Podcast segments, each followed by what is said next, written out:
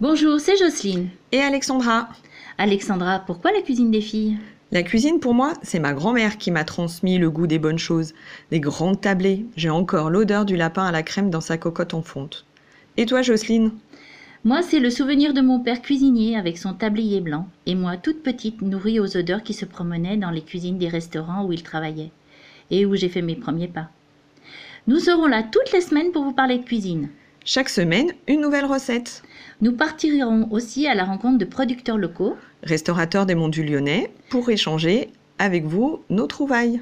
Nous espérons vous faire découvrir une cuisine délicieuse, savoureuse et gourmande. Facile à faire et peu onéreuse, Nous désirons partager avec vous le plaisir que nous avons de cuisiner.